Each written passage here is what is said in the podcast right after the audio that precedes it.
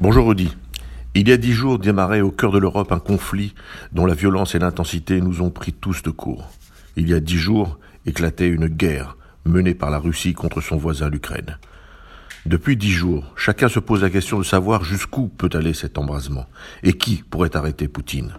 Qui pouvait imaginer voir des colonnes de blindés déferler sur l'Ukraine et des bombardements dignes de la Seconde Guerre mondiale frapper le cœur des villes? Qui pouvait imaginer au cœur de l'Europe un pays être envahi par un État voisin Qui enfin pouvait s'attendre à des bombardements à proximité d'une centrale nucléaire À toutes ces questions, il n'existe qu'une réponse. Il est difficile d'arrêter la folie démoniaque d'un dictateur lorsqu'il décide de provoquer le monde. Bien que la réaction internationale grandisse graduellement avec l'établissement de sanctions fortes. Les effets n'ont que peu d'influence sur le dirigeant russe. Celui-ci poursuit son action et menace même d'utiliser l'arme nucléaire. Depuis dix jours, le bras de fer est de plus en plus sérieux et ne laisse personne indifférent, tant la menace est grande.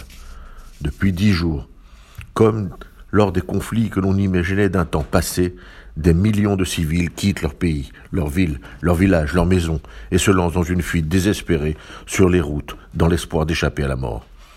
Qui aurait imaginé qu'en 2022, en Europe, des images dramatiques d'une population déracinée soient d'actualité?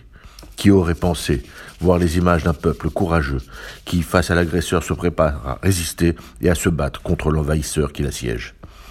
Ces images ne doivent et ne peuvent nous laisser sans réaction. Évidemment, la chose militaire n'est pas de notre ressort, et nous ne pouvons qu'espérer et souhaiter que toutes les actions entreprises par nos dirigeants portent leurs fruits au plus vite, car chaque jour est un jour de trop pour les victimes qui souffrent, et un jour de plus pour l'agresseur du Kremlin. Par contre, montrons-nous tous solidaires des exilés en agissant, afin qu'ils ne se sentent pas seuls et abandonnés. Ces actions de mobilisation et de solidarité ont commencé et je vous invite tous à les soutenir. Le FSJU prend sa place dans ce travail important aux côtés des Chabad et de la Croix-Rouge française. Cherchons l'efficacité et continuons à manifester pour que nos voix unies soient la voix des millions d'hommes, de femmes et d'enfants qui sont sur les routes. À la semaine prochaine.